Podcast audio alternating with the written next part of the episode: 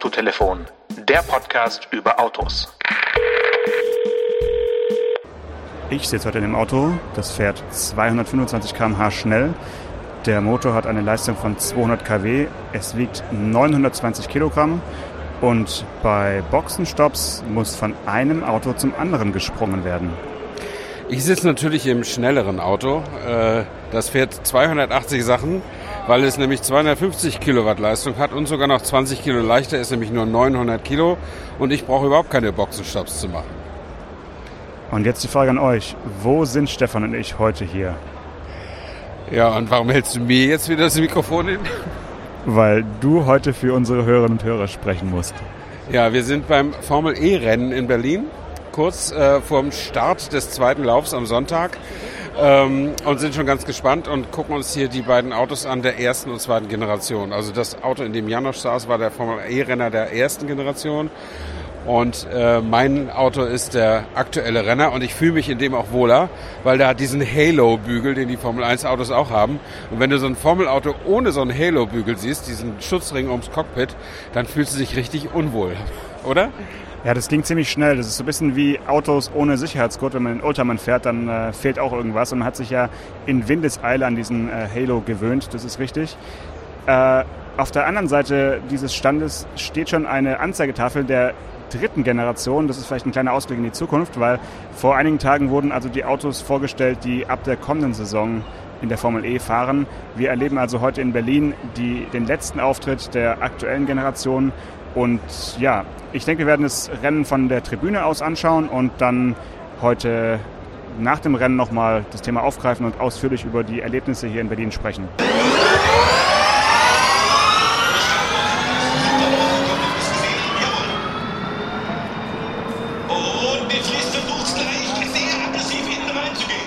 Ja, so kann man es machen. Äh, wie fandest du es, Stefan? Bist du noch äh, aufgeregt? Ist, schlägt dein Herz noch schneller oder äh, haben dich die Straßenbahnen nicht so vom Hocker gerissen. Ja, das ist ja so ein, so ein gängiger, gängiger äh, Witz auf Kosten der Formel E, dass das so Straßenbahnrennen ist.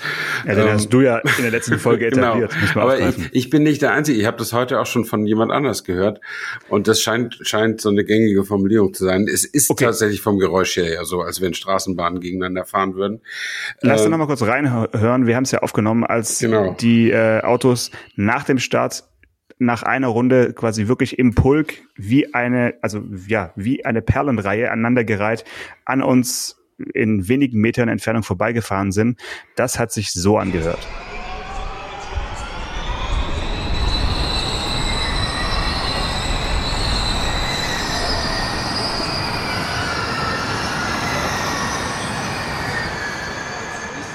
Und Ehrlich gesagt klingt die U3 auch nicht anders, oder? ja, die rumpelt vielleicht ein bisschen mehr als die Autos. Also das ist schon ähm, äh, ein Elektroautorennen zu sehen, ist akustisch äh, ganz was anderes als ein Verbrennerauto zu sehen. Es hat aber auch einen Vorteil. Man kann sich in Ruhe weiter unterhalten. Also egal, ob, ob Autos vorbeikommen oder nicht, äh, kann man sich trotzdem irgendwie besser, zumindest mal besser unterhalten, als wenn Autos mit Verbrennermotoren vorbeikommen. Aber äh, darum muss es soll es ja gar nicht gehen. Ich finde, äh, ich finde, ich fand es trotzdem interessant. Ich, ich war noch nie bei so einem Formel Formel E Rennen und ähm, was man aber nicht so gut, definitiv nicht so gut mitkriegt, aber ich glaube, das ist von der von der Rennserie unabhängig. Man kriegt einfach nicht mit, wenn man auf der Tribüne sitzt, wer jetzt eigentlich führt und wer wer noch Chance hat, um von Position 6 auf 5 vorzukommen oder so. Also ich habe mich dabei ertappt, dass ich doch trotzdem ständig auf diesen großen Bildschirm geguckt habe, um überhaupt noch was mitzukriegen vom Rennen. Ging dir das auch so? Ja, also wir haben uns während des Rennens, das ja 45 Minuten und eine Runde äh, dauert äh, bei der Formel E, haben wir uns tatsächlich gut unterhalten können. Das äh, hast du schon gesagt. Der Geräuschpegel ist, lässt es also zu. Und selbstverständlich habe ich dich dabei beobachtet, wie du einfach an so einer Art Public Viewing teilgenommen hast, äh, vor einem großen LED-Screen äh, auf der anderen Seite der, der Rennstrecke und dummerweise wurde dieses Public Viewing dadurch gestört, dass erstens ein Fangzaun war dazwischen und ja. äh, über den man so ein bisschen drüber geschaut hat und dann sind da noch irgendwelche komischen Autos immer ganz schnell an einem vorbeigefahren und also das hat einen ein bisschen irritiert beim Public Viewing Erlebnis. Also du hast vollkommen recht. Äh, der Start war natürlich spektakulär, das ist klar. Da stehen die Autos ja auch kurz mhm. und fahren dann erst los und haben eben diesen äh, rasanten äh, E-Auto-typischen Antritt. Und dann passiert aber auf der Startzielgerade ja eigentlich nichts das ganze Rennen über, außer dass sie eben vorbeifahren. Aber da gibt's keine Überholmanöver auf der, an der, also zumindest heute nicht. Gestern war es anders. Ähm, da sind sie in die andere Richtung gefahren, aber dazu mhm. vielleicht später mehr. Aber heute habe ich jetzt auf der Startzielgeraden, an, da wo wir saßen, jetzt kein einziges äh, Manöver gesehen, was irgendwie spektakulär gewesen wäre, oder nee, habe ich das verpasst? Habe ich auch nicht. Also das, äh, die Überholmanöver waren ganz klassische Ausbremsmanöver vor, vor engen Kurven. Ähm, und ich glaube, auf der langen Geraden geht das nicht so gut, weil die haben ja diese DRS-Technik nicht. Ne? Die sind ja alle gleich schnell praktisch. Ja, aber sie haben halt ihre Attack Mode und wenn du dann ja, ein bisschen mehr Bums hast als dein Vordermann und aus dem Windschatten rauskommst. Also gestern bei dem Rennen haben es schon einige versucht und auch geschafft. Die mhm, haben einfach mhm. später, haben einfach eine andere ähm, Ideallinie oder eine Überhollinie gewählt und haben dann halt später gebremst in die Schneckenkurve, mhm. äh, vor der äh, wir uns heute auch aufgehalten haben, nämlich dann, wenn wir mal kurz ein kühles Wasser zu uns genommen haben diese Kurve heißt der Schneckenkurve auf dem, auf dem Parcours und als man dann eben da reingefahren ist, äh, gestern gab es da das ein oder andere erfolgreiche Manöver, würde ich ja. sagen. Ja, das kann ich, das kann ich äh, nachvollziehen und und äh, mir auch vorstellen. Und vielleicht um unseren Hörern mal das äh, den Attack Mode kurz zu erklären. Ich wusste es nämlich bis zum Wochenende auch nicht. Äh, die können pro Rennen einmal oder zweimal durch eine spezielle Zone in einer Kurve fahren. Da müssen sie die Ideallinie verlassen. Und wenn sie das tun, werden sie von ein, zwei anderen überholt. Aber das Positive ist, dass die hinterher 50 Kilowatt mehr Leistung haben. 50 Kilowatt? 50. Ähm, oder deutlich mehr Leistung zumindest. Mal. Ja. Ähm, für, ein, für, ein, für einen Zeitraum, der davor festgelegt ist. Also genau. Also gestern war es so zweimal drei oder vier Minuten, bin ich jetzt unsicher. Und, und heute genau. war es eben einmal sechs Minuten, ne? Acht, einmal acht. Ah, da waren es gestern ja, zweimal vier. Okay. Genau. Und dann sind sie einfach schneller als die anderen und können da diese verlorenen Plätze auch wieder, wieder gut machen. Und das kann man machen, wann man will. Man kann es aber nicht sein lassen. Man muss es machen. Äh, denn, ja. denn wenn man es nicht macht, würde man ja mehr Energie haben als die anderen, also mehr Reichweite oder mehr, äh, ja, bis zum Ende. Und das soll irgendwie auch nicht sein. Und die kamen tatsächlich alle so ziemlich mit 0,5 bis 0,8 Prozent Akkukapazität noch über die Ziellinie. Außer Giovinazzi, der hatte, glaube ich, noch fünf oder so. Ja, okay. Also das war unser, jetzt, unser jetzt, Running Gag. Jetzt würde ich wirklich sagen, äh, alle Hörerinnen und Hörer noch mal kurz die, die Kreidetafeln rausholen und mitschreiben, weil wir haben jetzt hier wirklich ganz, ganz, ganz, ganz viele Zahlen. Wir haben nicht nur Leistung und Topspeed und äh, ja, wir haben nämlich auch den Akkufüllstand natürlich, der, der bei der Formel E eine wichtige Rolle spielt. Also äh, man muss sich das so vorstellen, der Akku hat äh, 52 Kilowattstunden in jedem Auto, ist auch der identische äh, Akku. Und ähm, diese, diese Energie würde nicht reichen, das Rennen äh, zu fahren. Also 45 Minuten äh, Vollgas würde das also, würden die Autos stehen bleiben. Das heißt, es muss sinnvoll rekuperiert werden auf der Strecke, vor den Kurven, beim Bremsen logischerweise. Und nur durch die Re Rekuperation, durch die Rückgewinnung der Energie, der Bremsenergie, reicht am Ende äh, der Strom für das ganze Rennen. Ne? Und das muss natürlich jeder Fahrer verinnerlicht haben. Und ich habe das Gefühl, das hatten auch alle. Und Antonio Giovinazzi hatte das, glaube ich, einfach extrem gut verinnerlicht. Der ist einfach 45 Minuten nicht von der Bremse gegangen und äh, ist deswegen auch auf Platz 22 durchs Ziel gefahren genau. und hatte eine Minute, eine Sekunde und 933 Hundertstel Rückstand auf den Gewinner. Und da äh, fragt man sich schon, ähm, ja, warum ist er überhaupt bis zum Ende gefahren? Gibt es Punkte? Gibt es eine Prämie? Oder hätte er nicht einfach auch schon nach 20 Minuten sagen können, ich pack's halt einfach nicht. Mein, mein Fuß klebt auf der Bremse, ich rekuperiere und, oder, oder hat einfach die Regeln nicht verstanden. Also du hast ja gesagt, er denkt, es ist ein Effizienzwettbewerb. da bin ich mir nicht so sicher. Ja, also Antonio, Antonio heißt er, ne? Giovinazzi. Antonio, ja. ja. Italienischer Rennfahrer, letztes bis letztes Jahr noch in der Formel 1 bei Alfa Romeo und immer so als ewiges italienisches Talent mit Potenzial zu Ferrari äh, gehandelt, aber hat, hat sich irgendwie nie verwirklicht. Und jetzt ist er auch aus der Formel 1 raus und jetzt so einen unrühmlichen den letzten Platz. Ich weiß nicht, wie er in den anderen Rennen abgeschnitten hat. Das war ja schon die Rennen Nummer sieben und acht in dieser Saison, die jetzt am Wochenende waren. Aber ich fand das irgendwie witzig, dass, äh, dass der irgendwie deutlich mehr Strom immer noch in den Akkus hatte als die anderen und dafür hinten, hinten mit rumfuhr. Ähm, aber ja, das ist, und ich finde auch Also, diese, äh, wenn ich, ich, das ich noch, es kurz auflösen, ganz Ja. kurz. Er, er ist, äh, hat den Platz 22, hat er so lieb, dass er da auch in der Fahrerwertung steht. ach so, Äh, und er hat, äh, ja, er und sein Teamkollege sind die einzigen beiden mit null Punkten. Das Oh. wird also auch bedeuten, dass Dragon Penske Autosport äh, vielleicht einfach technisch nicht dafür gedacht ist, ähm, diese Ränge diese Saison Ja. nochmal zu verlassen. Also wenn wirklich beide die Plätze 21 und 22 einnehmen, ja. dann liegt es nicht nur am Fahrer. Nee, mal das stimmt, das stimmt. Also dann war das nur milder Spott von uns. Aber ich wollte noch mal zu diesem Attack-Mode zurückkommen. Ich finde ich finde das total lustig als Regel, dass man da irgendwo über so Kontaktschleifen fährt und dann wird da neuer, äh, neue Energie freigeschaltet. Das, Wie bei Mario Kart. ja, eben. Also man denkt gleich, gleich werfen sie mit, mit Igeln und schmeißen die anderen Bananen, raus. ja, Oder Bananen.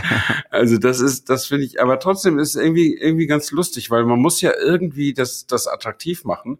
Denn es hat eben auch so seine, äh, seine Schwächen, wie jetzt für, für Racing-Fans, weil es fehlt wirklich diese, diese körperliche äh, Kraft, die die Verbrennungsmotoren eben haben, wo wirklich die Boxengasse zittert, wenn die durchfahren und, und wo auch also, der, Was, was, was meinst du damit? Du meinst jetzt die Lärmbelästigung? ja, oder? wo auch, nee, das ist ja, das ist ja nicht nur, das ist ja nicht nur Schall, das sind ja auch, die, die Wellen, die dringen ja auch so in, in den Magen oder sonst wie. Also es hat schon eine ganz andere Wucht. Ja, ist trotzdem Schall, aber halt, Ja, ich weiß, was du meinst. genau. Nicht, nicht nur für die Ohren, sondern für den ganzen Körper. Genau. Und das ist, das, das geht denen natürlich völlig ab. Wie gesagt, da, auf der anderen Seite nerven sie dann auch nicht so, klar.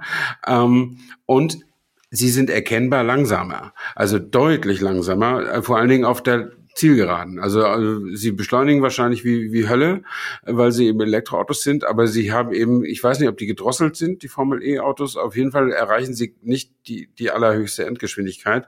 Aber das wird sich in der Generation 3 ab nächstem Jahr ändern. Da werden die, Moment, ich gucke nochmal, da werden die über 300 fahren können, 322. Da kriegen die 100 Kilowatt mehr Leistung, also haben dann irgendwie fast 500 PS und kriegen nochmal 60 Kilo weniger Gewicht oder so. Dann sind sie so bei gut 800.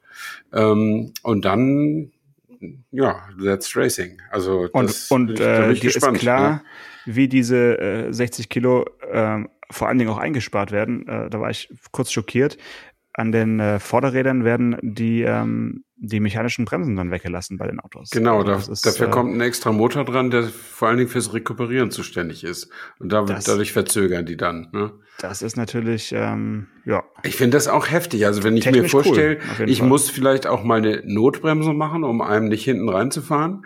Ähm, äh, dann, dann ist ja, wenn selbst, aber auch wenn du hinten noch eine Bremse hast, äh, das ist ja nicht, für die Fahrstabilität ist das ja nix, wenn die Hinterachse bremst, volle Elle Ja, gut, und, und die aber, Vorderachse aber nicht. die, die Reku ist äh, so dermaßen äh, potent, sag Ja, ich mal, das, äh, das, das wird von der Verzögerung äh, einer mechanischen Bremse in nichts nachstehen. Also das, äh, das wird, das wird ja sich genauso Ja. anfühlen. Ähm, da, da bin ich mir sicher. Aber das ist natürlich trotzdem so für ja für irgendwie Grundkurs. Äh, Auto bauen, denkt man so, okay, ein Auto ohne Bremse, Mhm, aber es ist schon ja, ist ja komisch. trotzdem, ist ja trotzdem eine Bremse. Klar. Ja, ja, es verzögert schon irgendwie. Aber das Witzige ist, was, was mir auch nicht ganz klar war, das war jetzt, die sind jetzt schon im achten Jahr mit ihrer Ja. Formel E. Das ist gar nicht mehr so modern. Und, Und, erst jetzt äh, entdeckst du das Autotelefon und, und äh, wir tun es einfach so, als wäre es was ganz Neues. Aber ich wäre mal gespannt, wer von unseren Hörern und Hörern sowas schon mal live miterlebt hat, weil ich muss sagen, ich war schon skeptisch und jetzt nach zwei Rennen, denen ich beigewohnt oder beiwohnen durfte, äh, bin ich schon so ein bisschen angefixt, weil ich schon eigentlich die These aufstellen würde, dass oder es müsste eine Regelung geben, ja, dass nur wer bei der Formel E teilnimmt, darf in Deutschland überhaupt Elektroautos auch verkaufen. ja, super. Äh, immerhin, es sind ja ein paar Industriefirmen dabei, also Mercedes, sehr viele. die, die, die jetzt aber aufhören wieder mit Formel E, die aber tr- trotzdem führen gerade, ne? ja. Ähm, dann wäre es noch dabei, äh, DS.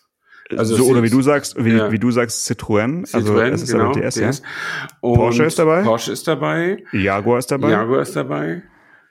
Und nicht zu vergessen, Nissan. Nissan, aber als nur als äh, Antriebsstranglieferant, oder? Ja, Nissan, nee? Nissan Idems, ne, natürlich. Ach ja, genau. Team. Ja.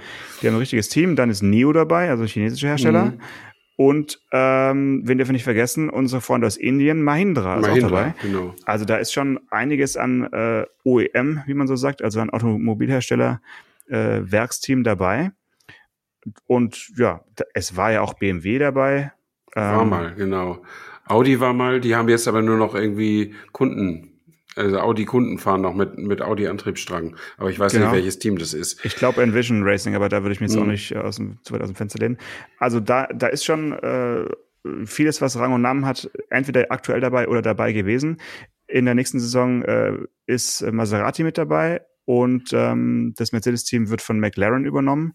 Also, mhm. wie gesagt, ich fände das ja so als ähm, Technologietransfer-Option, damit wir dann auch bald PKWs ohne Bremsen kaufen können, finde ich das einfach sehr ja. spannend. Aber sag mal, warum, warum macht Maserati damit? Also was hat Maserati mit Elektroantrieb zu tun? Ja gut, Maserati muss sich auch elektrifizieren und äh, bisher haben alle das genutzt als äh, ja Probierfeld auf dem Weg zur Elektrifizierung und man ist da im Prinzip ja Vorreiter mit, äh, mit, mit so einem mhm. Formel E Auto und, und so einer Teilnahme und lernt da bestimmt viele, viele Dinge, die man dann auch im, äh, ja, in, in Serienfahrzeugen umsetzen oder zumindest mal Teile davon umsetzen kann. So ist es bei DS, so ist es bei Jaguar. Die sind ja beides Marken, die sich relativ früh der vollständigen Elektrifizierung mhm. verschrieben haben. Und äh, Maserati fängt halt erst jetzt an, aber die müssen ja auch irgendwann ähm, elektrisch werden. Und wie als, also welche andere Möglichkeit hast du denn als Hersteller, als jetzt in der Formel E aufzutauchen, um irgendwie glaubhaft zu versichern, dass du auch mit Strom irgendwie ein bisschen mhm. hantierst. Ja, naja, meinetwegen. Ja, McLaren, ja gut, aber McLaren ist wenigstens eine etablierte Motorsportmarke. Maserati, naja, also in den letzten, also ja, früher schon, aber ja, aber DS ist jetzt auch ja, keine Motorsportmarke. Ja, und selbst Jaguar, gut, die hatten auch mal Teams und so, aber die Jaguar-Serienfahrzeuge, ja, gibt's auch welche, mit denen man schnell fahren kann, aber es ist ja trotzdem irgendwie so gediegene Luxus und die werden sich jetzt auch nochmal neu erfinden in den nächsten Jahren, da bin ich mir mhm. auch sicher. Also ich, auf jeden Fall bin ich ganz beeindruckt. Die haben ja jetzt schon elf Teams und im nächsten Jahr kommen äh, kommt noch eins dazu, dann sind es zwölf und das ist ja mehr. Wenn als, alle weitermachen, ja, weiß ich jetzt nicht genau. Das sind ja mehr, also jetzt schon mehr als die Formel 1, immerhin. Ähm, und ja, die, die dritte Generation der Autos ist bereits vorgestellt, wird nächstes Jahr eingeführt. Das heißt, es wird also auch noch weitergehen. Heute wurde auch Berlin für die nächsten zwei Jahre nochmal als Austragungsort bestätigt. Ähm, deswegen war die von von, äh, von Frau Giffey. Bürgermeisterin. Ja, genau. Ah, okay. Es ist nicht meine Bürgermeisterin. Ich bin ja gar kein Berliner. Stimmt. Ähm, aber ich sah sie da durch die Box, äh, durch die durch die Stadtaufstellung laufen und war überrascht. Und noch überraschter war ich, als ich sie, als ich dann wegging und um zur äh, um nach Hause zu fahren, als ich da sie dann auch da rausgehen sah. Also das heißt, sie hat die ganze das ganze Rennen gesehen und dann las ich jetzt hinterher, dass sie die Siegerehrung vorgenommen hat. Und irgendwann am Laufe des heutigen Tages hat sie Berlin als Standort für die nächsten beiden Jahre nochmal bestätigt. Also den Flughafen okay. Tempelhof wieder. Mhm, mh. Ich dachte ja, vielleicht wechseln sie mal nach Tegel. ja. Da könnte man auch schön rumfahren. Könnte man auch. wahrscheinlich auch, wobei das die Fläche ist da ja nicht so schön groß. Da sind ja, ja nur zwei das, Startbahnen. Das täuscht, äh, aber das, das Vorfeld in Tegel reicht für diese ja. kleine Ministrecke. Ist ja, ist ja, war jetzt ja keine äh, super lange Strecke. Mhm. Also das man, ich dachte vielleicht kurz im Infield, äh, oder in diesem, im inneren Ring von, ja. von Tegel, wo man parken konnte, wäre es auch cool, ja. aber das ist zu klein. Ja. Wer, wer das Streckenlayout übrigens mal sehen möchte, der, der muss einfach nur mal in Google Maps den Flughafen Tempelhof aufrufen. Ähm, man sieht das, äh, wo die, also die haben ja seit acht Jahren fährt die Formel E, seit sieben Jahren oder siebenmal in diesen acht Jahren sind die in Tempelhof gefahren. Einmal sind sie mitten in der Stadt gefahren, das stieß aber nicht auf große Begeisterung. Und sie sind also siebenmal, offensichtlich siebenmal diese selbe Strecke haben sie aufgebaut, am selben Ort oder an derselben Stelle. Und das, da hat es ein paar Abdrücke gegeben. Also man kann das erkennen irgendwie. Mhm. Ja, da gibt's ordentlich Abrieb und dann wird die Strecke immer genau dort aufgebaut. Das hat wahrscheinlich auch damit zu tun, dass die halt äh, per GPS inzwischen die, die Strecke auch festgelegt haben, Kann damit sein, sie es ja. äh, gut nachbauen mhm. können und perfekt auch dann äh, trainieren können in ihren Simulatoren. Also mhm Das habe ich mich sowieso gefragt, wie die sich vorbereiten auf solche Strecken, die immer nur aufgebaut werden, weil klar, sowas wie Monaco ja. kannst du halt als Rennfahrer äh, auf der Playstation als Kind irgendwann schon auswendig und ähm, das sind halt bekannte Strecken, aber so Kurse, die immer nur für ein paar Wochen existieren, ob die halt auch schön dig dig digitalisiert sind, aber die Antwort wird wahrscheinlich ja lauten. Und ja, ja. Jeden, jeden, Kurs, den die da fahren, werden sie halt äh, bis zum Erbrechen äh, mit äh, am, am Rechner schon mal fahren mhm. können, ganz klar. Ja, ja, ja. Ähm, was ja wirklich bemerkenswert war, ist eben diese Tatsache, dass der Kurs am Samstag ähm, gegen den Uhrzeigersinn gefahren wird und am heutigen Sonntag mit dem Uhrzeigersinn. Das klingt, glaube ich, leichter, als, als es dann als Fahrer auch umzusetzen ist, weil nur weil du die, die Strecke in die eine Richtung perfekt kennst und mhm. auswendig kannst, heißt es nicht, dass du sie rückwärts genauso gut fahren kannst. Also ich denke, es ist eine, ähm, für die beide Gehirnhälften schon eine Herausforderung. Also stelle ich mir nicht so einfach vor. Ja, also äh, wenn man jetzt so ein bisschen Gran Turismo oder sowas schon in seinem Leben gespielt hat, da gibt es auch einige Strecken, die vorwärts und rückwärts gefahren werden können. Und das ist, äh, das ist, sind quasi ist dann eine ganz neue Strecke. Und äh, wenn, wenn die Frage sich anschließt, warum macht man das nicht auch in der Formel 1? Äh, das liegt daran, dass die Streckenlayouts, die, dass die Auslaufzonen einfach nur für eine Fahrtrichtung eine möglich sind. Ja. Ja. Äh, sonst müsste man die Strecke noch breiter, also noch raumfressender machen. Und bei diesen Strecken, die halt mit Betonwänden abgesichert sind, da ist es praktisch ja egal. Also also die, die fahren in jedem Fall dann gegen die, gegen diese Mauerelemente. Ähm, und offensichtlich kann man das dann, wenn man so eine Retortenstrecke aufbaut, kann man das dann irgendwie leichter machen. Äh, aber diese klassischen Strecken mit den Auslaufzonen, äh, da, da muss man einfach darauf Rücksicht nehmen. Aber da muss man sagen, das hat mich auch überrascht, also positiv. Es gab weder gestern noch heute während des Rennens oder auch in der Qualifikation irgendwelche ernstzunehmenden Crashs. Also mhm. Also das ist ja auch nicht äh, äh, vorher gesagt, dass da nichts passiert.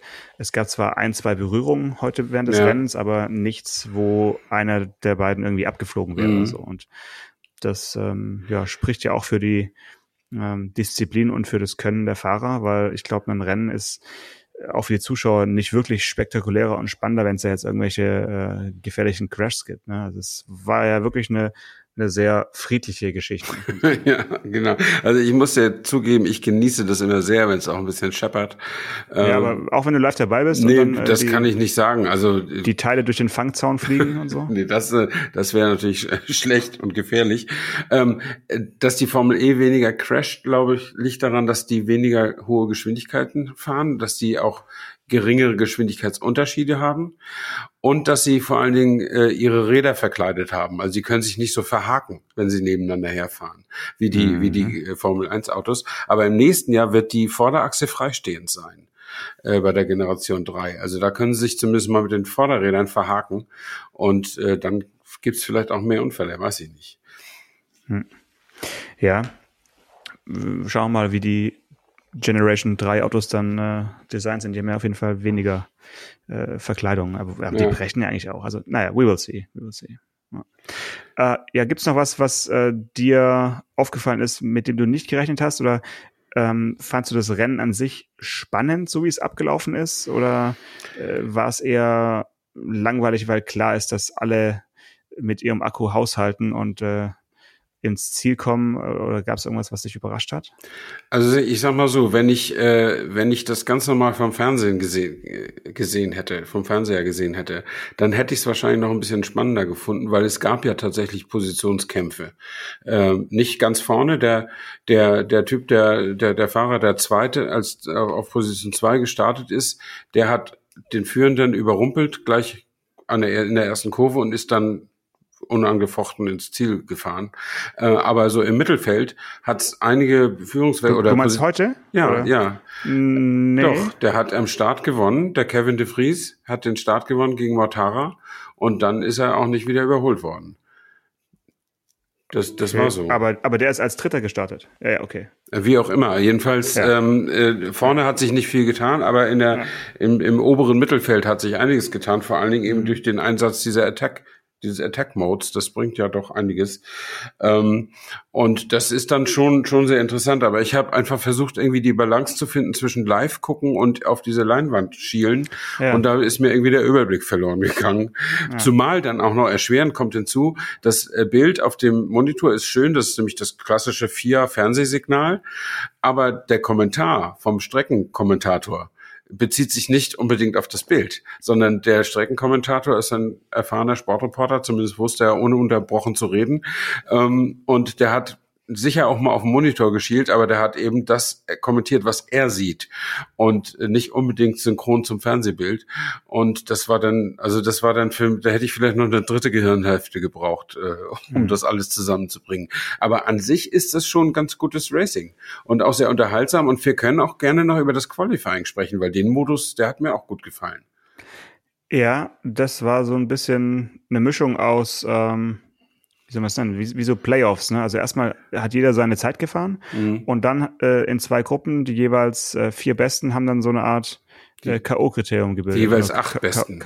Die acht Besten, ja, genau. Ja, ja, mit Viertelfinale, Halbfinale und Finale. Also so ein ja. Shootout. Äh, die, die starten dann im, im, im Abstand von zehn Sekunden, dass da auch nichts passiert und dann wird einfach hinterher die Zeit gemessen und wer schneller ist, kommt eine Runde weiter. Äh, das fand ich irgendwie cool. Das war interessant zu sehen das fand ich gestern auch extrem spannend. Äh, heute, äh, weiß nicht, hat es mir nicht so richtig gepackt. Ich weiß nicht, ob es an gestern der, der Reiz des ersten Mals war oder ich weiß es, du kannst nicht sagen. Äh, vielleicht lag es auch daran, dass gestern der ähm, eine Fahrer von Mahindra Racing, der ähm, wie heißt der, Alexander Sims, also ein Brite, mhm. dass der sehr weit nach vorne gefahren ist, also bis ins äh, Halbfinale ähm, beziehungsweise sogar bis ins Finale ist er gefahren in, in, in der Qualifikation, also mhm. also zur Überraschung aller. Und dann der Teamchef von Mahindra äh, sehr viel eingeblendet wurde und wie der da in der Box mitgefiebert hat, der war auch äh, natürlich aus dem Häuschen. Und im Halbfinale haben dann äh, Sims und äh, Vernier die identische Zeit gefahren, also 0,0000 genau die gleiche Zeit. Da habe ich kurz gedacht, System kaputt, weil das kann ja eigentlich nicht sein. Ja, also mit, in der, in der, im Motorsport ja wird ja mit Tausendstel Sekunden gerechnet und da ist es äh, schon schwierig möglich, dass jemand exakt dieselbe Zeit fährt, aber es ist natürlich auch nicht unmöglich. Das, das ist also, ja, glaube ich, beim Schwimmen auch schon passiert. Da haben sich dann die Medaille geteilt oder so.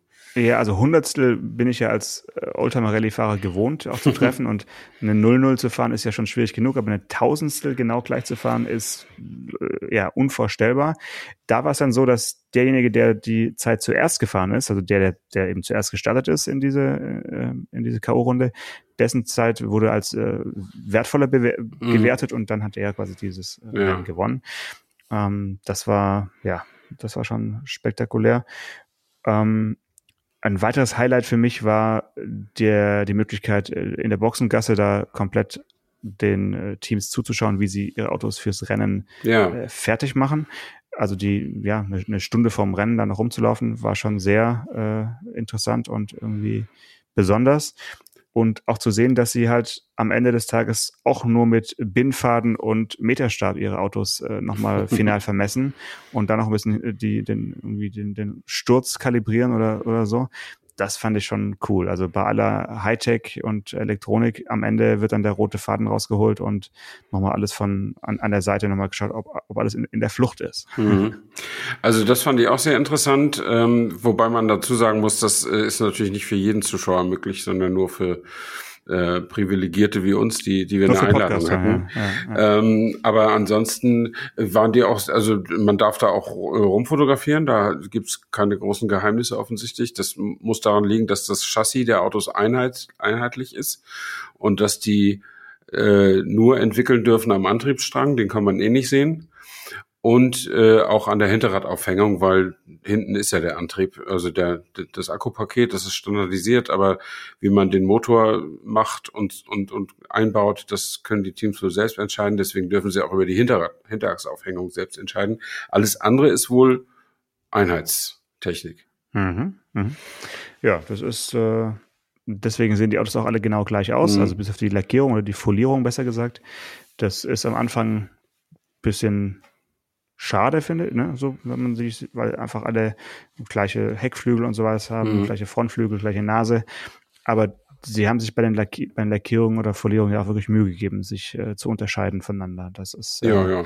Äh, da, da sticht natürlich äh, das äh, Citroën-Team oder wie es offiziell heißt, DS Techita mit dem äh, Goldschwarz irgendwie heraus und die Jaguars haben, finde ich, bisschen so einen, ja, eine Farbe, die sehen eher aus wie die Formel 1 Silberpfeile vor ein paar Jahren mit diesem Petronas äh, Türkis so. Mhm.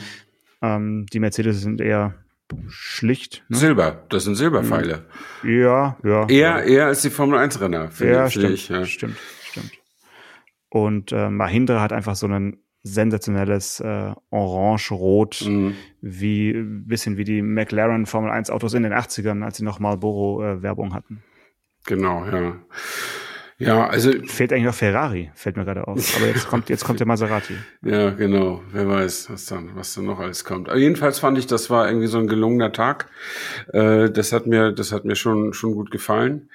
Ähm, und es waren auch nicht wenige Leute da. Ich hörte so eine Zahl von 25.000. Oder war das fürs ganze Wochenende? Auf jeden Fall, die Tribünen waren voll. Die waren, die waren pickepacke voll, da war nicht mehr viel, also war eigentlich kein Platz ist frei geblieben. Sowohl ja. gestern als auch heute war es super gefüllt. Und wer mal so reinschnuppern möchte, habe ich mir gedacht, kann man echt empfehlen.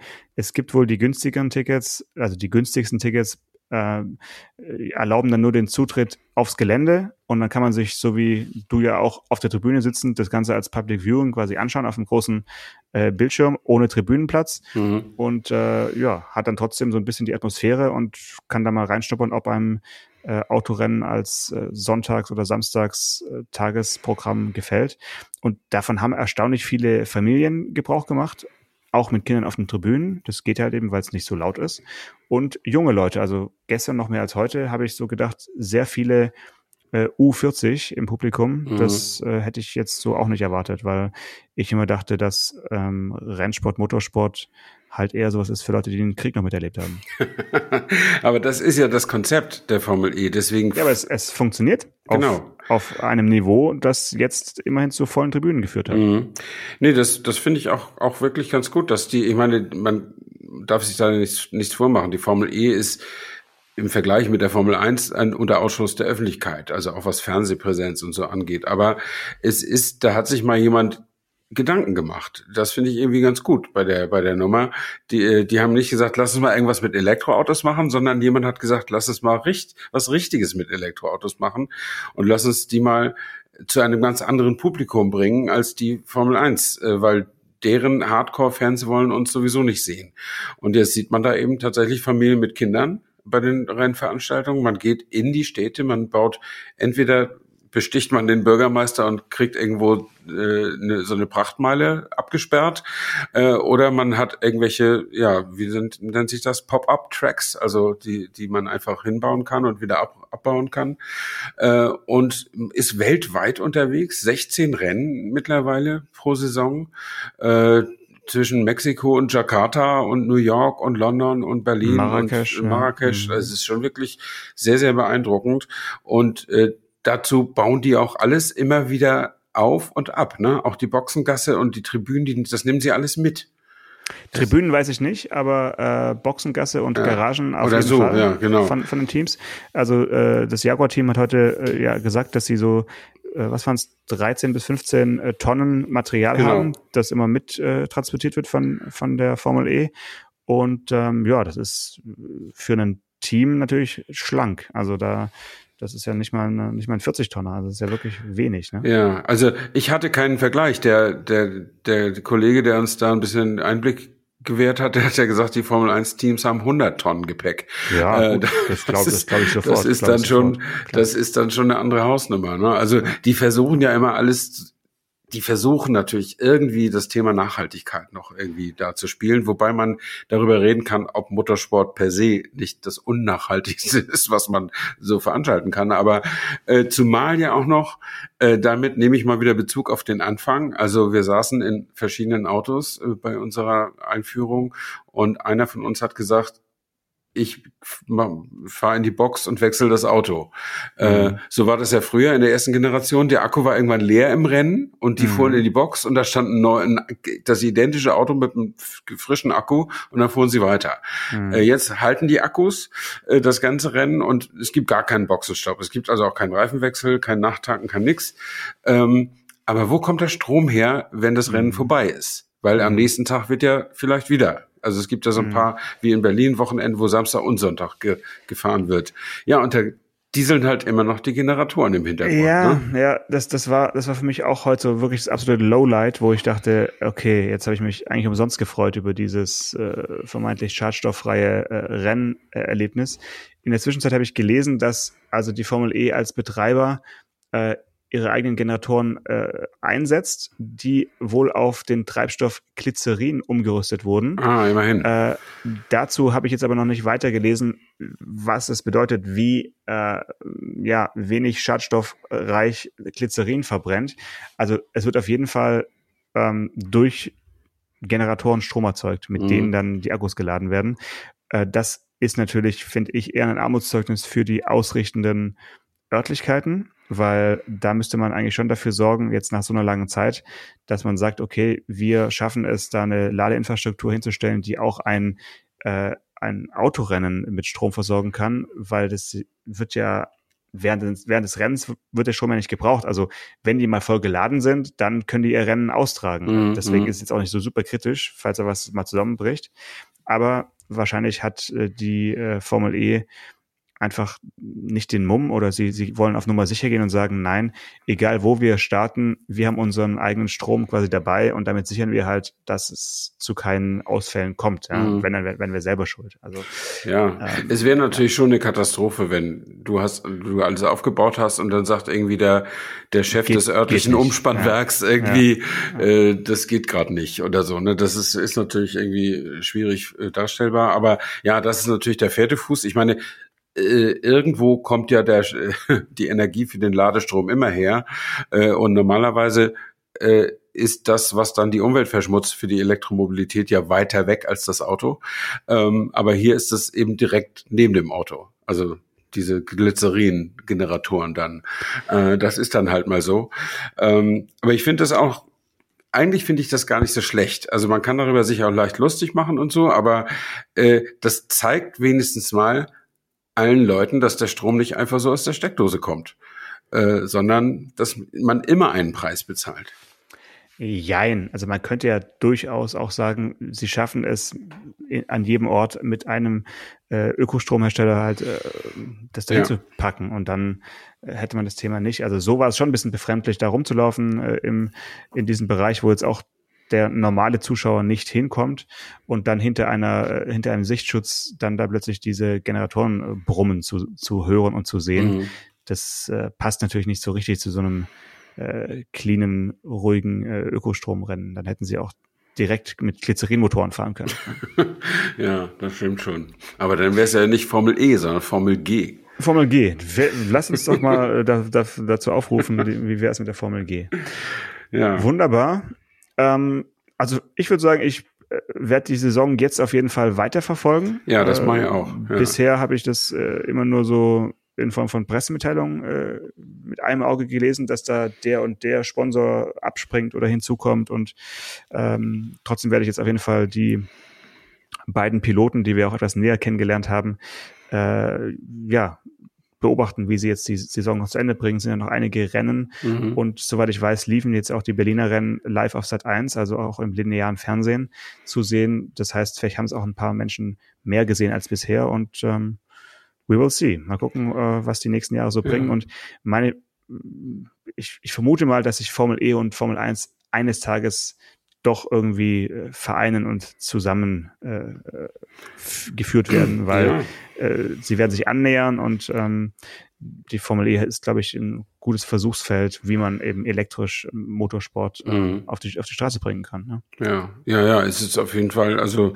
ich habe keine Ahnung, ob sich das irgendwie schon auszahlt, aber äh, ist es zumindest durchdacht und sehr konsequent und wenn die jetzt schon im achten Jahr sind und die dritte Generation bestätigt haben und was weiß ich, äh, dann muss ich sagen, ja, das ist im Motorsport ist jenseits äh, oder diesseits, nee, jenseits der Formel 1 oder unterhalb der Formel 1 immer extrem schwer zu organisieren, was die Finanzen angeht. Mhm. Äh, und also jede Rennserie, die sich irgendwie hält, äh, Hut ab, dass die das irgendwie schaffen. Das, das, das muss man schon sagen. Und äh, ja, weitergedacht hast du völlig recht. Wenn in 20 Jahren, äh, wenn kein Autohersteller äh, mehr irgendwelche Verbrennungsmotoren im Programm hat, warum soll man noch Formel 1 so fahren, wie man sie heute fährt? Dann ja. wird wahrscheinlich äh, Formel E das Premium-Produkt im Motorsport Sport sein. Nö, kann, kann Formel sein, 1, ne? aber halt mit E. Also das ist, ja, ist, oder äh, so. Ja. Der Weg dahin ist, mhm. glaube ich, klar gezeichnet. Ja. Sehr schön. Dann okay. äh, nächste Woche wieder über äh, Combustion Engines, über Verbrennungsmotoren. Vielleicht, mal gucken. Und ja, doch, auf jeden Fall. Ich habe da schon was im Gepäck. Alles klar. Bis dann. Gut, bis dann. Ciao, ciao. ciao. Autotelefon, der Podcast über Autos mit Stefan Anker und Paul Janosch Ersing.